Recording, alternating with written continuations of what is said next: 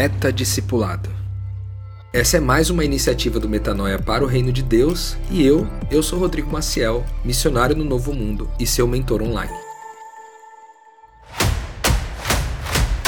E aí, galera, graça e paz, é Rodrigo Maciel por aqui. Eu tô gravando esse episódio no dia de domingo, 4 de dezembro, às 0 horas e 13 minutos, é a hora que eu comecei a gravar. O episódio poderia ter sido enviado para vocês ao longo do dia do sábado, porém é, eu não me senti pronto para gravar antes, me senti pronto para gravar agora, dado que o assunto é um assunto é, um pouco complexo, né? sobre um obstáculo na vida do discípulo, que é um obstáculo é, muito desafiador em função de como a nossa sociedade e a humanidade se desenvolveu ao longo da história que é o obstáculo da carne, né? Esse conceito, inclusive carne, ele pode não ser conhecido por muitas pessoas que ouvem a gente aqui, já que nós é, nem sempre falamos apenas para cristãos, né? Falamos também para pessoas de outras religiões que são simpatizantes do cristianismo, talvez simpatizantes do Cristo, mas não são necessariamente cristãs, né? Então eu vou tentar discorrer um pouquinho, de explicar o que, que esse negócio de carne significa mas a gente vai é, tentar hoje falar sobre como lidar com esse obstáculo né, da carne na nossa jornada.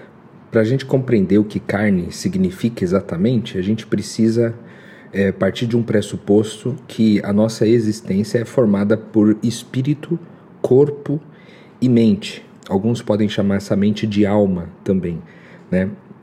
E a carne, o ambiente onde ela se manifesta, é no ambiente do corpo e da mente, de forma que o espírito é um lugar, uma habitação, uma presença invisível, né? um lugar que não pode ser palpável, não pode ser explicado muitas vezes e, portanto, a carne não consegue se desenvolver nesse ambiente aí.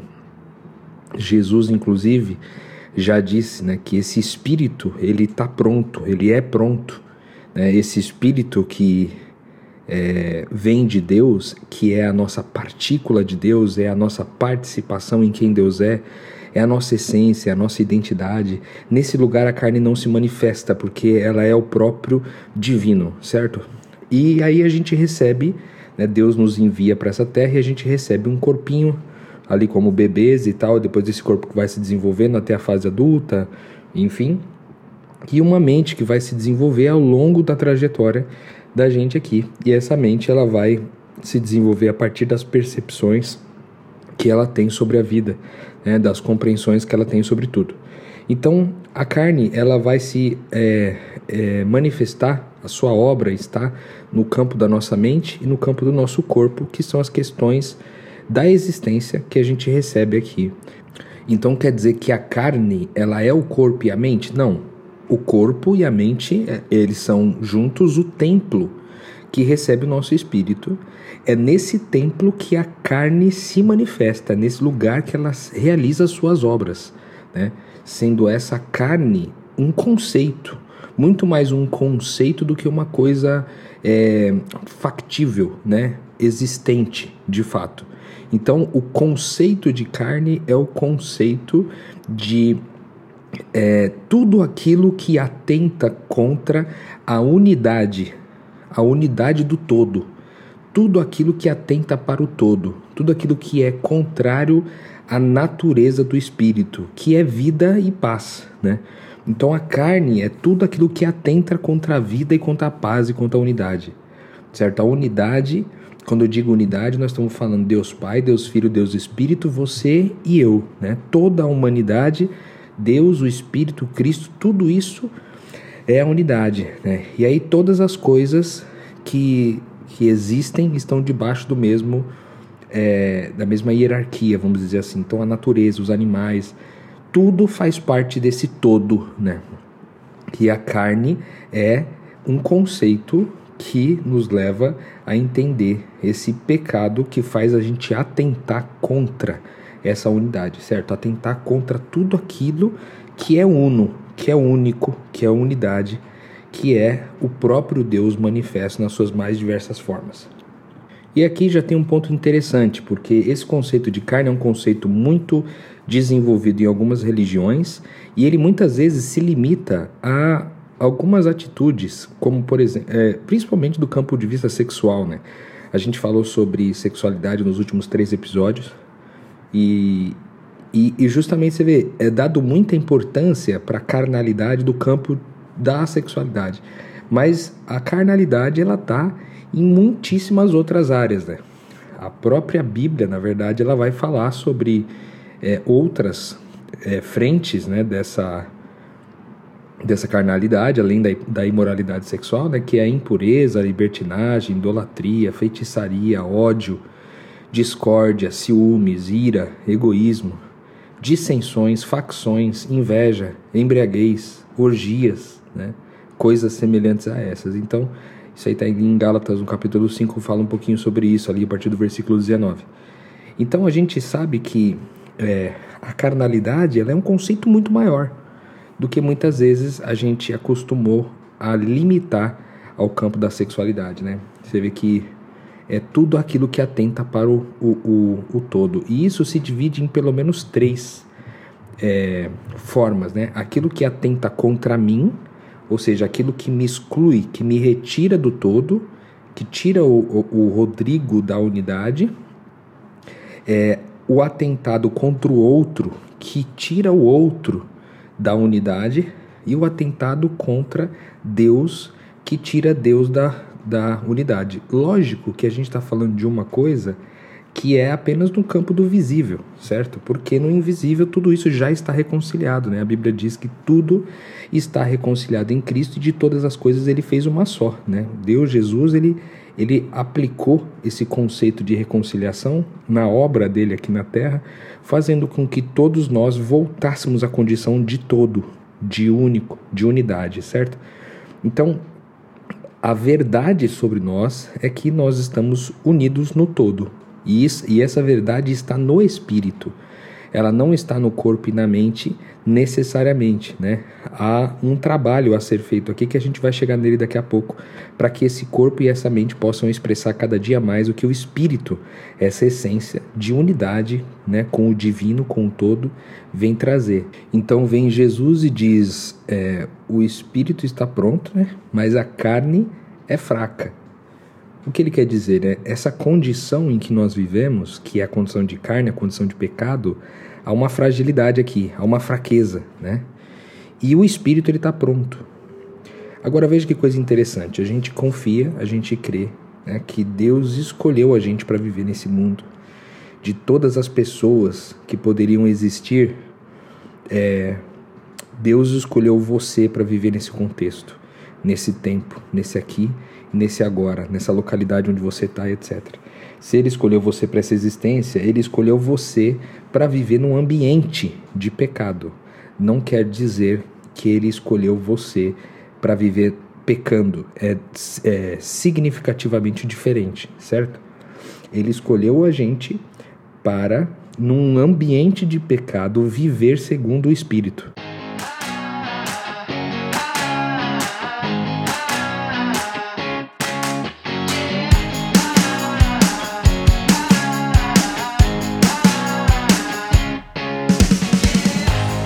Muito louco. Para mim, essa questão já é em si só revolucionária. Por que revolucionária? Porque muitas vezes a gente está tentando sair do ambiente de pecado, sendo que isso não é possível. O ambiente de pecado ele está posto, ele já é e ele permanecerá assim até o fim dessa, dessa época, né? dessa geração. Um papo aí para outro dia. Mas basicamente, é, essa tentativa, muitas vezes, de sair do ambiente de pecado, né, como se o ambiente de pecado estivesse num lugar, estivesse num, sei lá, num bar, num boteco, num, numa zona de prostituição, é, ou num restaurante onde a glutonaria né, ali se manifesta de um jeito forte, ou qualquer outra coisa, quando eu faço isso, eu limito o campo de onde a carne se manifesta, o campo da condição do pecado, para um lugar específico que tem endereço, que tem CEP, né? E não é essa a verdade. Né? A, a, condição de pecado que nós estamos é, inseridos, ela é todo o ambiente à nossa volta. De forma que a gente então, uma vez compreendendo que nós, quem nós somos, né, compreendendo esse espírito, sendo batizados nesse espírito, vivendo de acordo com a mente e o coração de Deus, a gente vai dando novos sentidos a todas as coisas à nossa volta. Então, na, na vida prática do discípulo, onde é que essa carnalidade se manifesta, né? Ela se manifesta em absolutamente todas as áreas da nossa vida, tudo aquilo que o corpo e a mente interagem, né? Então a gente está falando sim de sexualidade, mas a gente está falando de vícios, a gente está falando é, de religião, de soberba, de lugares de vaidade, de dinâmicas de poder, né? Ela se manifesta no trabalho, ela se manifesta na família, ela se manifesta na, no ambiente é, cívico, né? Ou civil, na sociedade. Ela se manifesta em absolutamente todos os lugares. Por isso que o obstáculo da carnalidade ele precisa ser com, é, compreendido não como é, um, um, um evento isolado, né? mas é como um evento que acontece 24 horas por dia, 7 dias por semana, porque é a condição a qual nós somos inseridos, certo? Deus escolheu a gente para viver nesse ambiente e tá tudo bem, né? Porque é, é justamente nesse ambiente que Deus quer que esse espírito que já está pronto se desenvolva. Você vê que interessante, porque no reino de Deus as coisas são muito é, aqui, agora e ali além, né? As, como as coisas estão na eternidade, elas não estão limitadas ao tempo, elas já são e elas estão sendo construídas, né?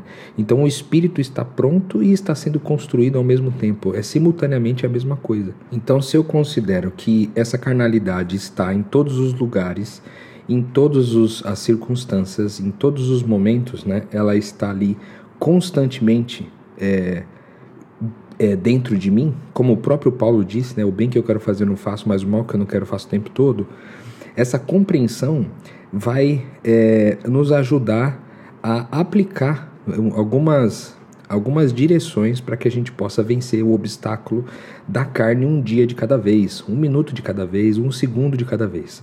E a primeira dica massa que eu acho que vale a pena a gente considerar é que a carne não é uma coisa a ser combatida mas ela é uma coisa a ser observada. Por que eu estou falando isso? Porque é, o próprio Paulo disse que a lei de Deus ela não foi eficaz para o povo judeu porque é, ela acabou produzindo mais carnalidade. Por quê? Porque na tentativa de fazer o que é certo surgiu a soberba, surgiu a vaidade, surgiu a cobiça, surgiu a religião, surgiu o controle e a manipulação das pessoas né? Então, a, a, a lei de Deus, que era boa, perfeita e agradável, ela só é, a, a, o zelo por essa lei só fez com que a gente reprimisse mais a carne e pressionada dentro de nós ela, ela tivesse os seus golpes né, de, é, de alforria e tentando sair dessa repressão a gente causou problemas bem maiores do que de fato poderiam ter sido cometidos. Então, a carnalidade, é, ela, ela, a gente deveria muito mais olhar para ela e observar, observar a gente praticando a carnalidade, a gente praticando coisas que atentam contra a unidade, né? A gente vivendo esses vícios, a gente vivendo essas idolatrias, essas feitiçarias e tudo mais que está escrito naquela lista que eu li, li para vocês e muito, muitas outras coisas, a gente observar isso por quê? Porque da carne, a Bíblia diz que da carne nada se aproveita. Certo? Então não adianta você tentar lutar contra ela. Não há nada de útil nela, entende? Não há nada que você possa retirar daí de positivo da carnalidade. Então, quando você observa, ao invés de tentar lutar contra ela e reprimir ela, né, colocar ela num, numa vasilha e deixá-la sob pressão, você só deixa ela passar e observa. E isso só é possível para quem não vive mais os processos de culpa, certo?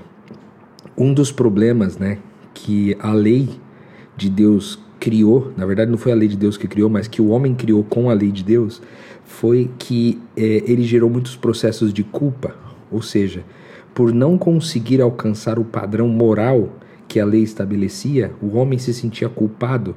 E essa culpa fazia ele lutar cada vez mais contra é, esse pecado, e essa luta contra esse pecado fazia com que esse pecado fosse cada vez mais reprimido e, uma vez pressionado no nosso ambiente interno, na primeira oportunidade, na primeira fragilidade, no primeiro escorregar, todo esse pecado vinha para fora de um jeito bem agressivo e violento, de forma que muitas vezes um, o, o pecado que poderia ter consequências menores, ele acaba tendo consequências muito maiores porque ele vem sob pressão, né? Uma pressão da repressão da, de uma vida inteira, é, pautada pela culpa, certo? Então, para a gente conseguir apenas observar a nossa canalidade ao invés de tentar lutar contra ela, a gente precisa entender que no reino de Deus não há mais culpa. A Bíblia diz que toda a culpa nos foi tirada, né? Ela, Jesus ele levou sobre si toda a nossa culpa, de forma que então é, a, a reconciliação com a culpa está na responsabilidade. O que eu sinto quando, a carne, quando eu pratico um atentado contra o todo, né, quando eu pratico a carnalidade, quando as obras da carne são manifestas em mim, é, o que eu, o que eu, como que eu lido com isso? Não lido mais com culpa, mas eu lido com responsabilidade. Eu respondo a, beleza, aconteceu tal coisa, a partir de agora eu vou fazer o quê? Isso é responsabilidade. A partir de agora, como que eu lido com isso? Né? Como que eu posso fazer diferente da próxima vez?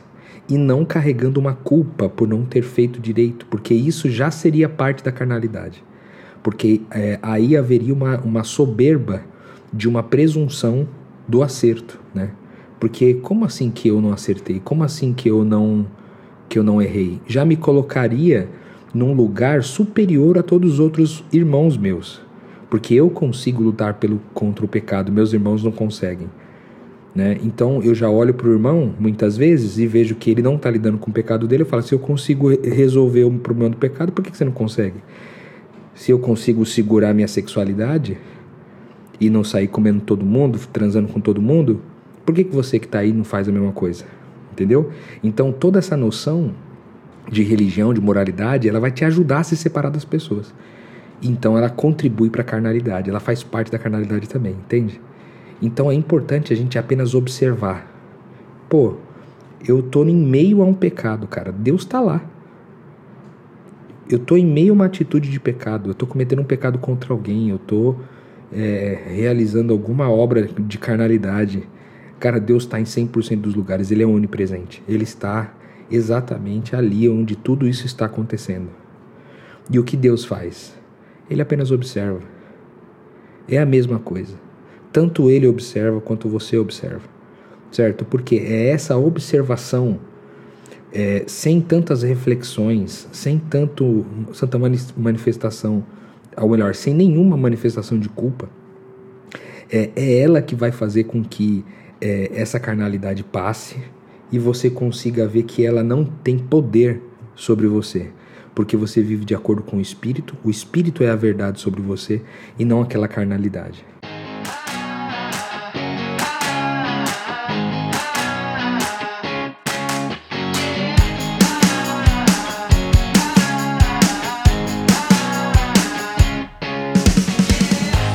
Para poder lidar bem com a carne, a gente precisa compreender profundamente o que é o nosso espírito. E a gente já gastou muito tempo aqui no podcast Metanoia ensinando para vocês sobre o nosso espírito, sobre quem nós somos, sobre nossa identidade, né? sobre a nossa participação em quem Deus é. Quando eu estou seguro disso, a carnalidade passa por mim e ela não tem poder sobre mim. Porque, embora no visível eu pratique obras da carne, ora aqui, ora ali, é, eu sei quem eu sou. E a minha vida é pautada pelo meu espírito, não pela minha carne. Então, no primeiro momento, pode ser que aquela situação eu não consegui vencer. Mas no segundo momento, porque eu apenas observei e não tornei aquilo um objeto de culpa e por, e por consequência de soberba, eu consigo de repente numa próxima vez agir diferente, perceber diferente, entender o que está à minha volta de um jeito diferente, certo? Então a gente vive segundo o Espírito, quando você vai buscar os versículos ali na Bíblia sobre carnalidade, você vai ver muitos versículos dizendo para a gente viver de acordo com o Espírito. Que se a gente viver de acordo com o Espírito, é, é, as obras da carne não terão poder sobre nós. Por isso a gente combate, essa aí é uma, uma outra dica, a gente combate né, o mal, ou seja, essa condição de pecado, essa carnalidade, com a prática do bem. Ou seja, a gente não se ocupa, a gente não ocupa os nossos pensamentos com aquilo que a gente não faz bem feito. A gente não ocupa os nossos pensamentos com o quanto é, eu não consegui fazer o que era certo. Não. Eu ocupo os meus pensamentos com servir o meu irmão, com amar mais e melhor, com cuidar de pessoas, com oferecer mais do que receber. Quando eu me ocupo disso, quando eu combato o mal com a prática do bem, a minha mente vai sendo ressignificada para o meu espírito e o meu corpo também de forma que a cada dia eu consigo contribuir mais com essa unidade, porque eu vivo uma vida pautada no Espírito que é uno, que é único, certo? Então, vivendo dessa forma, esses pecados tendem a deixar de lado. Então, quando eu falo sobre isso, às vezes pode dar uma impressão do tipo assim, então a gente tem que ficar, viver despreocupado com a questão do pecado e só pecar à vontade assim e mandar ver, né? A gente pode, a gente pode soltar a corda. Cara, Poder você pode, né? Só que não é disso que eu estou falando. Não é só apenas observar aquilo que a carnalidade está produzindo, mas é também pautar uma vida de acordo com o Espírito, certo? Não é, é manter uma vida de preguiça e de, e de inanição, certo? De de paralisação, uma vida que você só fica sentado e esperando todas as obras da carne acontecerem. Não. Você veio para esse mundo para você se movimentar, movimentar-se de acordo com o espírito, que é amor, que é amar. Então, quanto mais você se ocupa em amar, menos você se preocupa em pecar. Gostei dessa frase, rapaz. Dá até para colocar no Instagram aí. Quanto mais você se ocupa em amar, menos você se preocupa em pecar. Olha que coisa maravilhosa. Então, para você que é discípulo, é, todos os dias serão desafiadores para você, porque você está num ambiente de pecado e é para ser assim. Não há, não há nenhuma anormalidade em viver num ambiente de pecado, em viver no mundo, né? Tanto que Jesus fala: Eu não, eu não oro para que você os tire do mundo, mas para que você os livrem do mal. Então, oração de Jesus é por libertação é, de toda a maldade e não a retirada, o abandono, o exílio do mundo, como se a gente fosse viver como como santos, né, irrepreensíveis num outro ambiente. Não, é para a gente estar aqui no meio de todo o pecado, no meio de toda a pecaminosidade e aprender a fazer escolhas de acordo com o nosso espírito. E só isso vai nos formar pessoas cada vez mais parecidas com Jesus, entende? Porque Jesus também veio e no ambiente de pecado, no ambiente de carnalidade, ele escolheu a bondade todos os dias. Certo? O pecado é não escolher a bondade. A carnalidade é não escolher a bondade. A carnalidade é tentar ser Deus sozinho, é se separar do todo, certo? Então, qualquer coisa que te desuna das pessoas, de Deus, da natureza, de tudo aquilo que existe, tudo aquilo que te separa, é carnalidade. Quando isso acontecer, observa. Observe e deixa passar. Numa próxima vez você consegue pautar de acordo com o seu espírito. Ah, mas eu não consegui, Rodrigo. Tudo bem. Então observa de novo. Porque em cada uma dessas observações é, você vai ter uma oportunidade de identificar as razões, as causas daquilo. E muitas vezes você não vai precisar nem refletir sobre, porque a própria observação, sem se contaminar ou sem se ocupar com a culpa de tudo, já vai trazer a direção que você precisa para uma próxima oportunidade, certo? Então, é, eu não vou aqui fazer uma lista de, de carnalidades ou de obras da carne que são comuns na vida de um discípulo. Mas não, não faz sentido, porque se eu listar aqui, eu vou limitar a carnalidade, que é uma coisa bem grande, porque ela está em 100% das coisas. Mas a boa notícia é que o nosso espírito também está em 100% das coisas. Cabe a nós fazer uma escolha de viver de acordo com o espírito, de fazer escolhas de acordo com esse espírito, de fazer escolhas de acordo com quem nós somos, de acordo com essa unidade, de acordo com essa com esse todo e não uma escolha que nos separe, que, que faça uma escolha diferente de bondade e que faça a gente se tornar ou querer se tornar Deus sozinho, certo? Então é assim que a gente luta contra a carnalidade. Tem muitos versículos que falam sobre isso daí. Mas eu queria citar um aqui que está em 1 Coríntios 15, 50, que diz assim: Irmãos, eu declaro a vocês que carne e sangue não podem herdar o reino de Deus, nem o que é perecível pode herdar o que é imperecível. Veja, o que o texto está dizendo aqui para nós é que é, a gente herda o reino de Deus no espírito, beleza? Na carne e no sangue nós não vamos herdar o reino de Deus, certo? Então, é, viva de acordo com isso, na certeza de pautar a sua vida pelo Espírito, pautar a sua vida por aquilo que é imperecível, porque é isso que herda o, reino, o, o reino de Deus.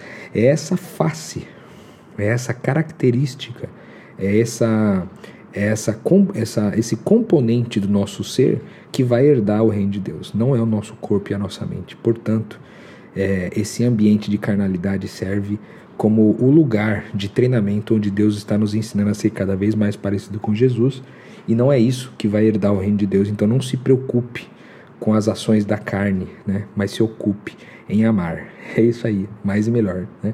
Como a gente sempre diz aqui. Glória a Deus por isso. Glória a Deus por esse episódio. Me fez lembrar de coisas bem importantes para mim. Me deu bastante alegria de compartilhar isso com vocês. E eu espero que tenha produzido boas reflexões, que você possa pensar sobre isso aí e a gente se encontrar de novo daqui uma semana. Espero que no sábado dessa vez sem muito atraso. certo? Fica com Deus aí, que Deus te abençoe e até semana que vem.